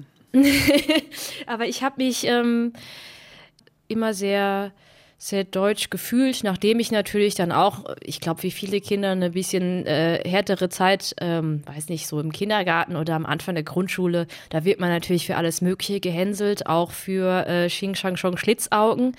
Aber das hat sich dann zum Glück auch schnell gelegt und ähm, dann war das auch nie wieder Thema. Können wir denn äh, Ching Chang Chong Schlitzaugen mal ganz kurz festhalten? Ich habe in einen Podcast reingehört, ähm, halbe Kartoffel. Ja, super den von- Podcast. von- genau. Grüße gehen raus. Absolut. Frank Jong, selbst Koreaner. Und das ist auch die einzige Legitimation, warum er dir Fragen stellen konnte oder Sachen sagen konnte, wie von allen Asiaten haben Vietnamesen die unschlitzigsten Schlitzaugen. Also die Art, ähm, mir ist mir ist so irre bewusst geworden und auch das legt ja gerade diese Zeit so frei, ne? Dieses ähm, vorsichtiger sein, was immer gut ist, sensibilisiert sein, was toll ist. Wir müssen ein bisschen umlernen, wir müssen uns umgewöhnen und auch mehr Rücksicht auf die Belange anderer Menschen zu nehmen. Aber es ist ja ein ganz schmaler Grad, dass es ähm, manchmal dann auch kippt in die Übertreibung, in eine rückwärtsgewandte Aggression, die ich auch jetzt immer häufiger wahrnehme von, von, von Minderheiten, von Menschen, die plötzlich äh, aus ihrer Warte so schießen, die plötzlich eine, eine, eine Aufmerksamkeit kriegen, was ganz wichtig ist, damit bestimmte Themen jetzt endlich mal angepackt und auch mal geklärt und auch mal aufgeklärt werden. Aber die Stimmung auf beiden Seiten, auf der einen Seite ist sie übervorsichtig und auf der anderen Seite scheint sie mir gerade extrem aufgeladen und aggressiv zu sein. Ich sehe da die Brücke nicht. Wie hast du denn damals als vorübergehend Betroffene diese Art der Diskriminierung wahrgenommen? Ja, ich glaube, ich hatte das Glück, dass ich verhältnismäßig wenig mit Alltagsrassismus zu tun hat. Das mag an vielen ganz individuellen Sachen liegen. Das mag daran liegen, dass ich in dieser, in dieser Stadt in Westdeutschland aufgewachsen bin, wo es vielleicht eben keine asiatische Community gab und das dann im Nachhinein gut war für oder gegen die meine Alltagsdiskriminierung. Das mag aber auch daran liegen, ne, dass ich das klingt jetzt im ersten Moment bescheuert, aber es, da ist was dran. Ich habe ja Chemie studiert, ich habe eine Naturwissenschaft studiert und bin da in, habe dieses positive Klischee bedient, dass Asiaten gut in Mathe und in Naturwissenschaften sind. Ähm, das ist zwar dann auch bescheuert oder ich war ja auch gut in der Schule und dann weiß ich noch, dass ich, äh, als ich angefangen habe zu studieren, äh, so in einer ersten so der Kennenlernsveranstaltung hat mich eine, ging es irgendwie um den Abischnitt. Und dann hat mich eine gefragt, was mein Abischnitt war. Und dann habe ich, äh, es war es mir so unangenehm, hab ich gesagt, eines Null. Und dann heißt er, ah ja. So, ah ja, als wollte sie das, als hätte sie das, wollte sie das so bestätigen. Ach, ach so, ja klar. Und das fand ich dann schon sehr nervig, weil ich so gedacht habe, hallo, ich habe dafür hart gearbeitet für diesen Abischnitt. Das hat doch überhaupt nichts überhaupt nichts mit meiner Augenform zu tun, ja. Oder ähm, ne, was ich auch mitbekommen habe, dass viele anfangs dachten, eben weil ich gut in der Schule war, dass meine Eltern da die so mit der Peitsche zu Hause stehen und ähm, mich dazu zwingen, was auch nicht der Fall war. Aber ich glaube, das ist verhältnismäßig ähm, mild alles im Vergleich zu was andere Menschen mit asiatischen Wurzeln vielleicht anderswo erlebt haben. Und da kann ich sehr gut nachvollziehen, dass manche halt dann dünnhäutiger reagieren. Ne? Und das ist das Schlimme ist aber, dass, dass viele, die jetzt nicht betroffen sind, ja, wenn ich jetzt zum Beispiel mit meinem Mann spreche, der einfach ein deutscher weißer Mann ist, ähm, dass manche das vielleicht manches auch gar nicht mitbekommen und dann vielleicht auch gar nicht verstehen können. Und ich persönlich denke halt, ich habe sehr viel Nachsicht, wenn Leute etwas nicht wissen, wenn sie es schlicht und einfach nicht wissen. Ne? Wenn sie zum Beispiel so ein bisschen stümperhaft dann fragen, zum Beispiel, woher kommst du? Und damit meinen sie, was sind meine Wurzeln? Dann nehme ich das denn nicht übel, wenn ich halt spüren kann, sie haben aufrichtiges Interesse.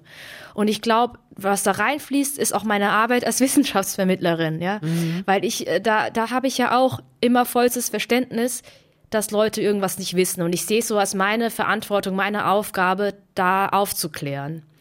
Und so ein bisschen sehe ich das bei, bei solchen Themen auch, dass diejenigen, die betroffen sind, eigentlich die einzigen sind, die es authentisch auch aufklären können. Und gleichzeitig kann ich so gut verstehen, dass die die Nase voll haben und sagen, boah, ich will das aber nicht immer erklären. Könnt ihr euch nicht bitte einmal selber informieren und nicht immer so blöde Fragen stellen? Das kann ich auch verstehen. Aber ich persönlich bin eher auf dem, auf der Seite, aufklären und ähm, Intention ist wichtig. Ist mir sehr, ich finde, der Unterschied ist für mich, meint es jemand wirklich abwertend oder ist da jemand einfach neugierig und ein bisschen stümperhaft? Und genau, denn diese, ich glaube, diese Grenze zwischen Neugier und Rassismus, die läuft, die, die hat viel mit, mit Wohlwollen oder Interpretation zu tun bei manchen Menschen. Mhm. Und es kommt natürlich, wie du auch schon gesagt hast, wahrscheinlich darauf an, was du schon erlebt hast. Ob du da überhaupt noch die Möglichkeit hast, dich da so ein bisschen zu neutralisieren und immer wieder aufs Neue in diesen Situationen Wohlwollen zu unterstellen.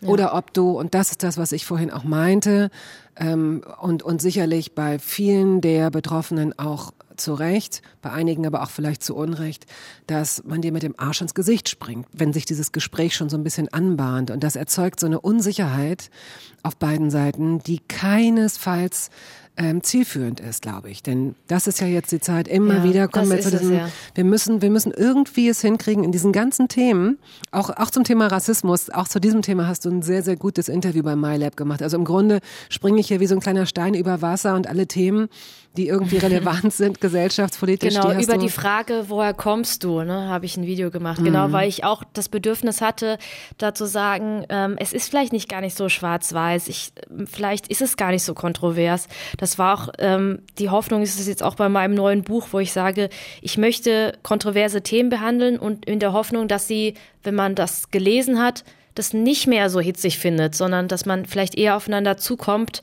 Einfach, weil allein schon dadurch, dass man feststellt, dass es nicht nur Schwarz-Weiß gibt, sondern noch ganz vieles dazwischen.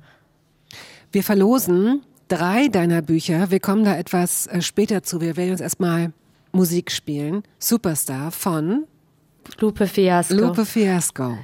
Also, ich habe das Lied mitgebracht, weil ich werde oft gefragt, ähm, ob ich irgendwie so nervös bin, wenn ich zum Beispiel äh, Vortrag halte vor ganz vielen Leuten oder ähm, im Fernsehen bin und so weiter. Und dann sage ich immer, nee, ähm, und ich bin halt schon von klein auf, ich habe früher getanzt, ich stand viel auf Bühnen, das hat mir immer so viel Spaß gemacht. Und ähm, ich finde, wenn man so auf einer Bühne steht, hat man die Möglichkeit, so ein bisschen so ein bisschen von Fake it till you make it mitzunehmen. damit meine ich, ähm, gerade wenn man tanzt und dann ähm, so sehr viel Selbstsicherheit durch seinen Körper ausdrückt, dann fühlt man sich plötzlich auch so, ja. Also man kann sich, man kann quasi eine Rolle einnehmen, die sehr selbstbewusst ist und plötzlich fühlt man sich auch so. Und aber dafür braucht man Publikum. Und das ist so, glaube ich, das, was ähm, so Leute wie ich, Rampensäue, sag ich mal, die gerne vor der Kamera stehen und den oder gerne auf der Bühne stehen, die das nicht ganz schrecklich finden, sondern eher beflügelt, das ist diese Rampensauigkeit. Und das fand ich, ich fand dieses Lied, äh, die, die Lyrics so interessant, weil das geht so ähm, irgendwie, if you are what you say you are, a superstar, then have no fear the crowd is here and the lights are on oder the camera is here und so weiter. Und dann wird man sagen, boah, das ist ja für diejenigen, die jetzt nicht zufällig Rampensäule sind, ein Horrorlied, ja. Also hab keine Angst, wenn du wirklich ein Superstar bist, wie du sagst, die, die Leute sind hier, die Kamera ist da, das Spotlight ist on. Und mich hat es so angesprochen, weil ich gemeint habe, ich kann das total nachvollziehen, dass man mit dem Publikum weniger Angst hat. Mhm. Ähm, und deswegen habe ich dieses Lied damals, ich war sehr, sehr nervös vor meinen Abschlussprüfungen im Chemiestudium. Super nervös nervös vor den Diplomprüfungen. Ich hatte damals noch Diplom, weil man nur vier Prüfungen hat für das ganze Studium und in einer mündlichen Prüfung quasi alles abgefragt werden kann seit Semester 1. Und das ist auch die, die einzige Note, abgesehen von der Diplomarbeit, die dann am Ende in deinem Zeugnis steht, die so wichtig ist für deine ganze Karriere. Äh, und habe mir fast in die Hose gemacht und habe dann versucht, Lieder zu suchen, die ich dann so kurz vor, bevor ich dann reingerufen wurde, auf meinem MP3-Player hören konnte. Und aus einem Witz irgendwie einem komischen Grund hat mich das beruhigt, weil ich mir dann vorgestellt habe, stell dir vor, das ist ein Auftritt. Stell dir vor, das ist ein Tanzauftritt. Du gehst gleich auf eine Bühne, stell dir einfach vor, das ist so und, und nimm irgendwie dieses, dieses Selbstbewusstsein mit. Und das, ja, das steckt in dem Lied für mich. Man muss vielleicht noch hinzufügen, äh, mit deiner Tanzgruppe, den Penguin Tappers, ihr wart viermal deutsche Meister und einmal Weltmeister 2009, Weltmeister im Formationsstepptanz. Inzwischen bist du ha, Weltmeisterin im Informationsstepptanz. Wahrscheinlich hat man sehr ungern unter dir gewohnt in dieser Zeit, wenn du dann mal äh, Steppen geübt hast. Ich weiß es nicht. Aber das ist zumindest die Erinnerung wahrscheinlich an diese, an diese Stepptanz-Ära und jetzt an den Moment, als Genau. du in diesem Flur gesessen hast, kurz vor der Prüfung, dein MP3-Player und wir versuchen uns jetzt mal ganz empathisch in diese Situation hineinzuversetzen. If you are what you say you are, a superstar, then have no fear. The camera's here and the microphones, and they wanna know. Oh, oh, oh, yeah. Yeah. Uh-huh. Dr. Mai Thi Nguyen Kim ist heute hier zu Gast. Geige und Klavier ist mir auch noch aufgefallen. Du hast gesagt, deine Eltern waren nicht pushy, aber nach außen ist das schon das Klischee. Ja, das ist das wow. Klischee schlechthin, vor allem mit Geige und Klavier. Dabei wollte ich tatsächlich, ich wollte damals alle Instrumente spielen. Und äh, bis Prince. hin zu bis hin zu Harfe und ja, es wäre ja auch total cool. Stell dir vor, ich könnte das, das wäre mega. Weißt du was, ich würde es dir zutrauen. Also jemand, der so wissenschaftlich an die Songs von, äh, von den Beatles rangeht, wie du das vorher, ich habe vorhin mir das versucht vorzustellen, wie du sagst, ja, und dann wollte ich mir einfach nur mal was beibringen und dann bin ich so, habe ich mir so die, wie, wie toll, weil eigentlich geht man ja viel emotionaler, intuitiver ähm, an Musik heran, aber dir hat Lernen offenbar schon immer unglaublich viel Spaß gemacht und Ja. offenbar ist dein ähm, ich habe das mal, in was für einem Zusammenhang habe ich das denn mal gelesen? Ich glaube, ich habe mir mal so ein Buch gekauft, weil ich wollte, ich wollte versuchen, etwas schneller zu lernen und meine Gehirnkapazitäten Viele werden jetzt nicken und sagen, hättest du es mal zu Ende gelesen, Bettina? Ich wollte versuchen, natürlich mein Gehirn, mein, mein Potenzial etwas besser ausreizen, weil ich gemerkt habe, dass bestimmte Dinge so, weiß ich nicht, wie Wasser an so einer Ölwand abprallen. Ne? Ich kann mir 13 Testimonials, Quatsch, Tutorials angucken zum, wie man Bitcoins generiert und ich verstehe nichts, überhaupt nichts. Ja? Und äh, da habe ich aber auf jeden Fall gelesen in dem Vorwort zu diesem Buch, dass je mehr du äh, lernst, das heißt ja dann oft, ja, dann ist dein Kopf so voll und dann ist er voll gespammt. Nee, im und dann ist, Gegenteil. genau, das ist das Gegenteil, Ja. dass du, dass das Je Netz, mehr man weiß, desto Ja. leichter lernt man Neues. Genau, ja. und desto mehr bleibt auch eben hängen. Und so stelle ich mir das auch bei dir vor, dass natürlich auch dieser Effekt dann eintritt, dass du, wenn du dich neuen Dingen widmest, auch schneller Erfolgserlebnisse hast wahrscheinlich. Naja, ich, das ist diese, dieser Job, den ich jetzt habe, der eigentlich nur aus Lernen besteht. Ähm, das macht mir erstens sehr viel Spaß. Also ich habe damals, äh, also es klingt jetzt auch ganz schlimm, aber ich fand, ich habe Schule geliebt. Schule war, also ich habe, mir hat die Schulzeit vielleicht sogar noch mehr Spaß gemacht als die Studienzeit, obwohl man ja immer sagt, boah, die Studienzeit, das ist das Tolle und Freiheit und Partys und wie auch immer. Ich glaube, dafür war das Chemiestudium einfach zu hart. Ähm, für mich ist so die Nostalgiezeit schlechthin ist die Schulzeit. Ähm, und weil es mir aber auch die Schule an sich tatsächlich Spaß gemacht hat. Und ich hatte Schwierigkeiten, ein Studienfach zu wählen, weil ich am liebsten, und das klingt jetzt ganz schrecklich, aber ich hätte am liebsten Klasse 14, 15, 16 einfach so weitergemacht mit allen, mit allen Fächern. Ich hätte am liebsten von allem einfach mehr gelernt. Und deswegen bin ich jetzt nach der Doktorarbeit, wo ich so eine Fachidiotin geworden bin, viel näher an diesem Traum dran, weil ich halt wirklich in, in, in kürzeren Zeiten immer wieder mir Neues drauf schaffen muss. Und das ist ja auch das große Missverständnis, ein sehr schmeichelhaftes, dass ich anscheinend alles weiß. Nee, ich lerne, äh, ich, ich, ich schaffe mir das selber alles drauf und habe dieses unglaubliche Glück, Vollzeit beruflich quasi lernen zu dürfen. Und ähm, ja, und ich deswegen fühle ich mich jetzt, also ganz ähm, subjektiv fühle ich mich jetzt nach, äh, weiß nicht, vier, ja, vier, fünf Jahren in diesem Beruf mit Fernsehen, YouTube, Bücher schreiben und so weiter, viel schlauer als nach der Verteidigung meiner Doktorarbeit.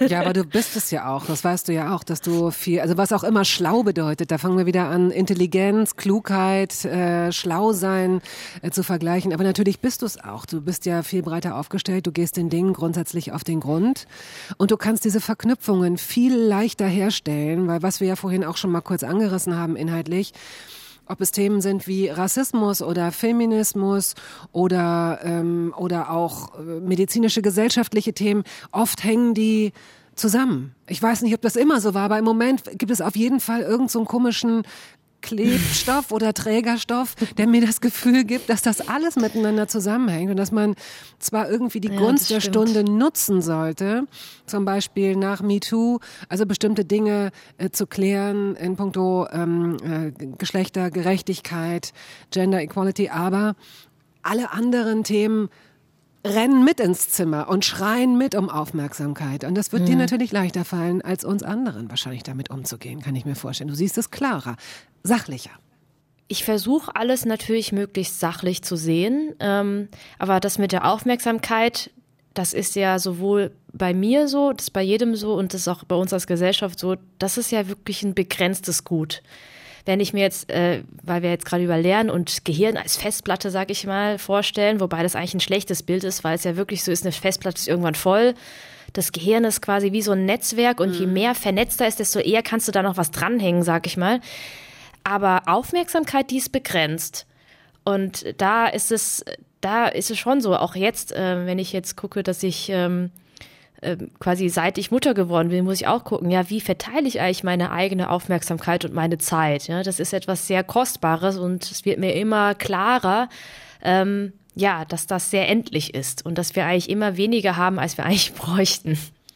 Wir haben vorhin ja schon mal über ähm, Wirklichkeit, Wahrhaftigkeit, Glaubwürdigkeit und das Überprüfen von, von Quellen bei der Recherche beispielsweise gesprochen.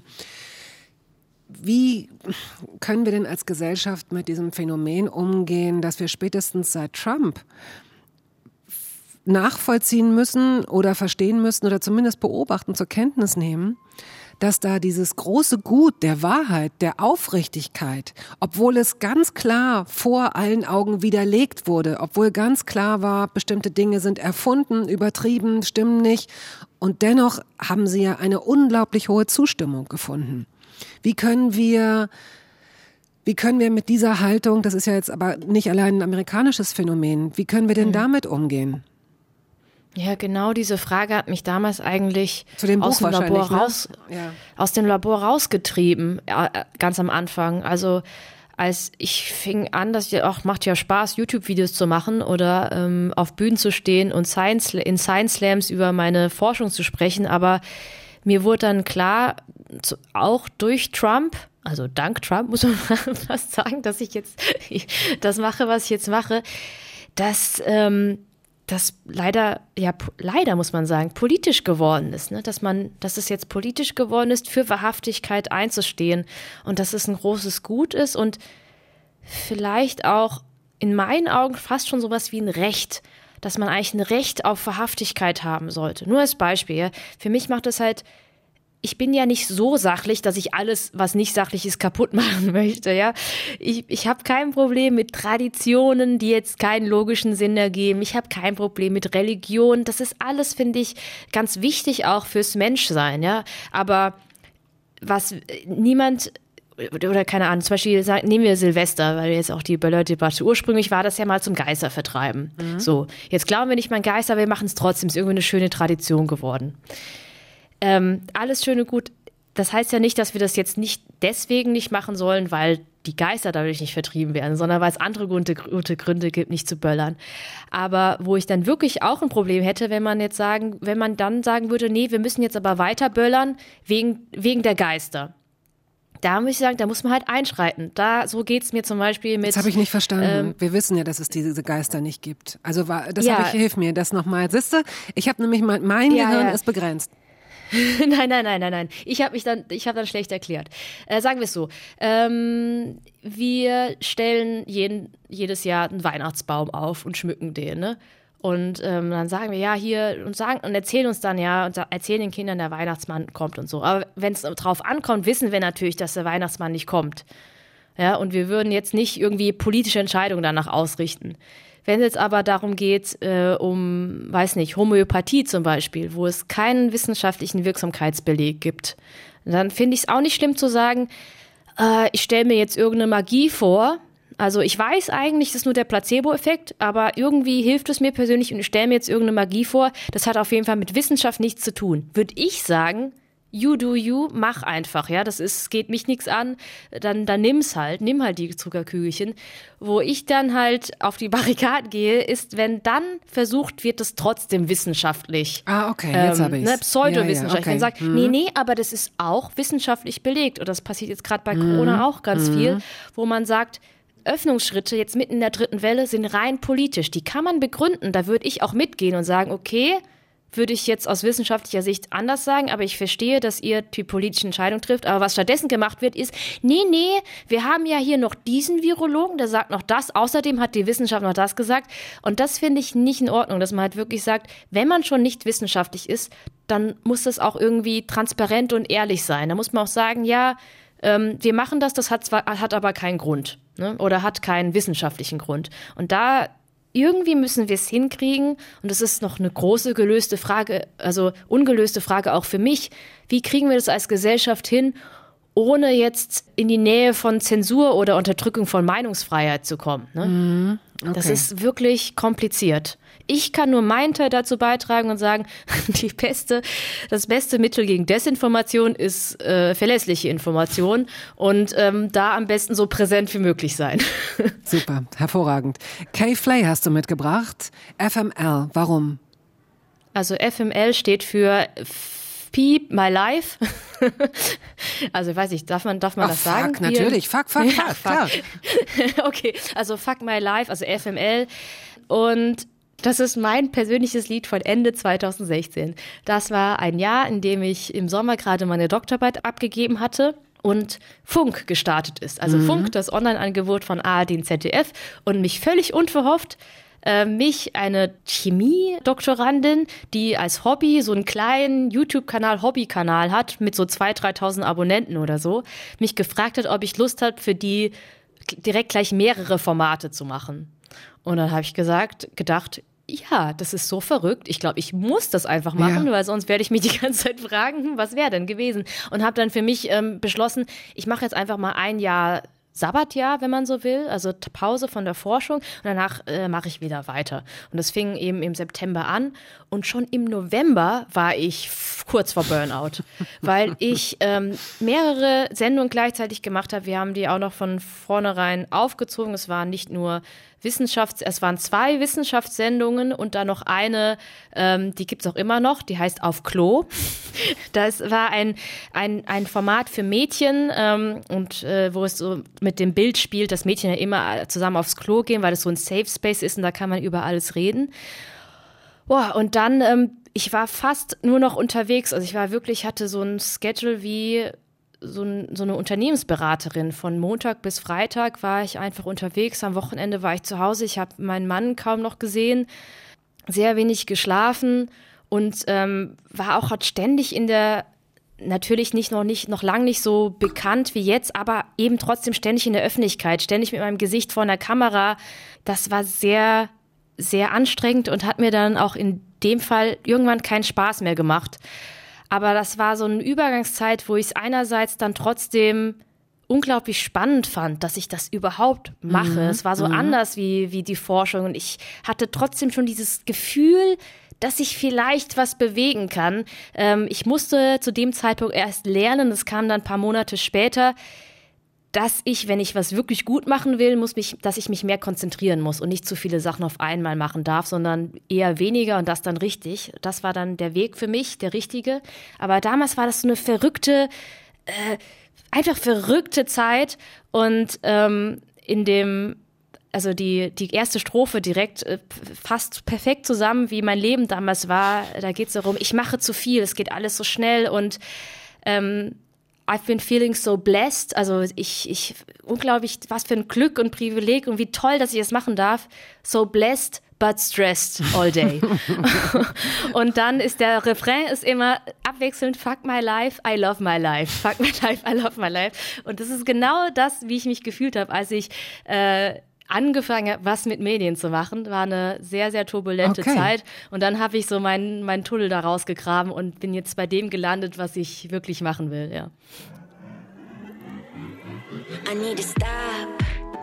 I've been doing too much. I've been running too fast. I've been testing my luck. I've been living cloud nine. I've been at it all night. I've been feeling so loved. I've been waking up lit. I've been making up shit. I've been spilling my guts. I've been feeling so blessed, but stressed all day. So what?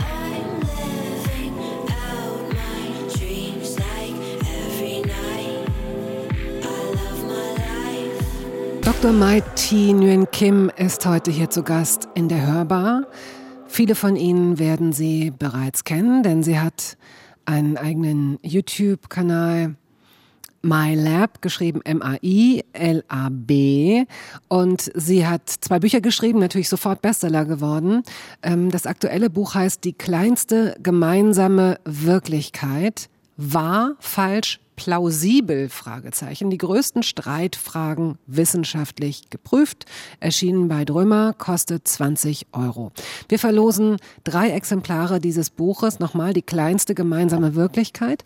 Und äh, Sie müssen uns antworten, äh, uns beantworten, wie hieß der Vorgängerkanal sozusagen von MyLab? Ja, zwei Worte. Man kann sie auch zusammenziehen. Also ich glaube, es wurde in einem Wort geschrieben, aber grundsätzlich sind es zwei. Und schicken Sie bitte die richtige Lösung an hörbar.radio1.de. Schreiben Sie uns bitte auch Ihre Adresse auf und Ihre Telefonnummer, damit wir Sie ähm, erreichen können. Ja, aber dann sag uns noch mal ein bisschen was zu dem Buch. Die kleinste gemeinsame Wirklichkeit. Ein bisschen was haben wir ja schon ähm, angetickt. Ähm, Plausibilität habe ich noch mal just for fun nachgeschlagen. Wofür steht das eigentlich? ja, naja, weil er es war. Das ist eines meiner Lieblingswörter. Ich benutze das sehr gerne. ein schönes Wort. Naja, wenn, wenn etwas ähm, Sinn ergibt, also wenn etwas äh, vielleicht naheliegend ist, aber ähm, noch nicht belegt, aber dass man sich gut vorstellen kann, weil ähm, ja, es Sinn ergibt.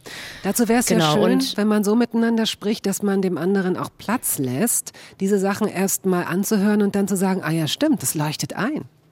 Ja, ich werde oft dafür ähm, kritisiert und das, da, ich kann die Kritik auch gut nachvollziehen, dass ich mich sehr auf Naturwissenschaften natürlich konzentriere, aber das alles unter Wissenschaft verbuche und dann total diskriminiere die Gesa ähm, Geistes- und Gesellschaftswissenschaften. Aber ich glaube, wenn man das Buch liest, dann versteht man auch gut, warum ich es trotzdem sinnvoll finde, da so ein bisschen abzugrenzen, weil das Schöne bei Naturwissenschaften für mich ist eben, dass es ähm, sehr starke Evidenz geben kann. Ne? Wenn, ich, wenn ich jetzt dran denke, dass äh, wie die Gravitationswellen gemessen wurden. Das war ein unglaublicher großer Aufwand und sehr schwierig, aber als sie dann gemessen wurden, weiß man, ja, da waren sie. Wir haben es gemessen. Punkt. Und äh, dann gibt's, das ist halt so ganz schön physikalisch, dann gibt's vielleicht im medizinischen Bereich dann sowas wie die Impfstudien, diese kontrollierten Studien, wo man, wo man auch schon sagen kann, na, das ist eine sehr starke Evidenz. Wir haben hier eine Testgruppe, Kontrollgruppe, ne, die einen haben die Impfung bekommen, die anderen nur eine Placebo-Spritze und diejenigen, letztere haben sich dann viel häufiger angesteckt. Okay, auch starke Evidenz. Ich glaube, generell wär, würde es der, der Wissenschaft gut tun und das treibst du auch voran, dazu ermutigst du, ähm, klarzumachen, dass das oft einfach nur Stand jetzt ist. Und dass die Wissenschaft, ich glaube sogar von Genau. dir kommt der Satz, dass man sich so mund, also ich zitiere es jetzt etwas freier, aber so munter voranirrt oder, oder, oder, oder vielleicht ist es auch zu Ja, negativ. man irrt wird- sich wird es- vorwärts, Man, ja. man irrt sich vorwärts, genau, bis man dann an den Punkt kommt, an dem man vielleicht nicht mehr irrt. Das müssen wir, glaube ich, aushalten. Also das, man muss aushalten, dass es so eine Situation vorher noch nie gab, dass Fehler gemacht werden und es würde natürlich viel mehr zur Glaubwürdigkeit und zum, zur Vertrauensbildung auch beitragen, wenn Wissenschaftlerinnen und Wissenschaftler eben genau damit auch offener umgehen, dass das Stand Ja, ich bin, jetzt ich ist. bin ja froh, dass ich das Impfkapitel, also im Buch geht ja ein Kapitel über die Sicherheit von Impfungen, äh, habe ich äh, das Manuskript zu Ende geschrieben, als in Deutschland die Impfung gerade losging. Und da habe ich ja auch schon so gesagt, ja, wir, wir können hoffen, dass alles gut geht, aber man muss einfach auch äh, damit rechnen. Ja, ähm, dafür ist auch die sogenannte Phase 4 da. Das heißt, diese Beobachtungsphase nach Zulassung, das, was wir gerade machen, um mal zu schauen, passiert nicht doch irgendwas. Ja, das kann man nicht ausschließen. Mhm. Dieses Restrisiko gibt es. Das wird auch ganz bewusst eingegangen. Genauso wie ich ganz bewusst mir einen äh, Sicherheitsgurt anlege, obwohl ich weiß, es gibt ein Risiko, dass ich bei einem Unfall mir das Schlüsselbein breche. Ne? Und ähm, ich wurde, irgendjemand hat zu mir gesagt, boah, wie krass, das hast du ja, wie hellseherisch du das geschrieben hast. Ich so, nee, das ist, das sind ja ganz grundlegende Basics von äh, ne, das gibt ja sogar einen Fachbegriff dafür, Pharmakovigilanz nennt man das, ja, genau diese, diese Überprüfung, dass man damit rechnet und dass es alles mhm. immer eine Abwägung ist das Problem ist, dass wir uns ja noch nie vorher darüber Gedanken gemacht haben bis jetzt. Ne? Wer saß schon mal beim Arzt, äh, hat sich eine Tetanusspritze geben lassen und gefragt, Entschuldigung, äh, was ist jetzt der, der Hersteller und was ist hier die Effektivität? Könnte ich da bitte mal die Daten zu sehen? Nee, das haben wir bisher nicht gemacht. Jetzt machen wir es. Ist erstmal gut, finde ich erstmal einen guten Schritt. Nur ähm, ist es ganz nachvollziehbar, dass jetzt erstmal mhm. ganz viel Skepsis und Verunsicherung entsteht. Okay. Eine letzte Frage habe ich noch. Die Zeit ist schon längst vorangeschritten. Ähm, möglicherweise habe ich es nicht gefunden und du hast es gemacht. Wenn du es nicht gemacht hast, würde ich anregen, dass du bitte ein Video über kurz oder lang darüber drehst, über okay. Mädchen und Frauen in den MINT-Berufen, also Mathematik, Informatik, mhm. Naturwissenschaften und Technik. Denn das ist nach wie vor nicht nur im Sinne der Gleichstellung, sondern auch im Sinne des Fachkräftemangels, müssen da mehr Frauen rein. Mehr Mädchen müssen dafür begeistert werden. Und da wird es sicherlich, es gibt ja Beratungen, Initiativen und so weiter, es hat sich schon ein bisschen was getan, aber das sind Mäuseschritte. Und ähm, vielleicht hast du bessere Ideen und treibst das Thema mal ein bisschen vor dir her. Gibt's das schon bei dir in deinem Lab? Nee, das gibt's, äh, das gibt's noch nicht, aber das nehme ich gerne, sehr, sehr gerne schön. mit auf die Liste. Ich freue mich ja, dass ich dadurch, deswegen ist ja auch wirklich nicht unwichtig, ähm, wer da vor der Kamera ist. Ich finde es halt schön, dass ich mit meinem Gesicht als Frau und als äh, echte Wissenschaftlerin, ähm, also auch authentisch, einfach repräsentieren kann. Ja. Und ganz nebenbei, dass ich das ähm, mit jedem Video, selbst wenn das nicht Thema ist, ne, ich, ich habe ja ganz selten mal Gender-Themen, das sind ja meistens dann schon die klassisch naturwissenschaftlichen, aber ähm, das ist immer schön für mich zu sehen, dass ich dadurch automatisch mehr Mädchen und Frauen anspreche als meine männlichen Kollegen. Das freut mich. ja, freut mich ja. auch. Der letzte Song, äh, gib uns ein kurzes Stichwort, weil wir haben schon überzogen. Let's just call it fate einfach ein sehr schönes Lied von einem Künstler, den ich sehr gerne mag, Asaf Avidan. Und er scheint etwas sehr Schmerzvolles zu besingen, aber der Song hat sowas Versöhnliches und Let's Just Call It Fate heißt ja, ja, lass es einfach Schicksal nennen und dabei belassen. Ich glaube natürlich nicht an Schicksal als Naturwissenschaftlerin, aber es spricht mich an, weil ich doch sehr stoisch bin und das, was ich eben nicht ändern kann, das lassen wir dann einfach so. Oh, ich freue mich, dass es dich gibt, so wie du bist und ich habe es wirklich als Bereicherung empfunden. Ich kann dir zum Schluss äh, nochmal den Honig ums Maul schmieren, aber wirklich verdient. ähm, ich werde klüger durch dich, nicht schnell, aber langsam und ähm, ich möchte auch Sie, liebe Zuhörerinnen und Zuhörer, nochmal dazu ermutigen, äh, dass Sie sich die Bücher Bücher kaufen von MIT und oder auf jeden Fall bei MyLab vorbeischauen. Es kann gar nicht sein, dass Sie da kein Thema finden, das Sie interessiert. Danke, dass du dir heute Zeit genommen hast und bleib gesund und heiter und so neugierig. Gleichfalls und vielen Dank. Tschüss. Tschüss.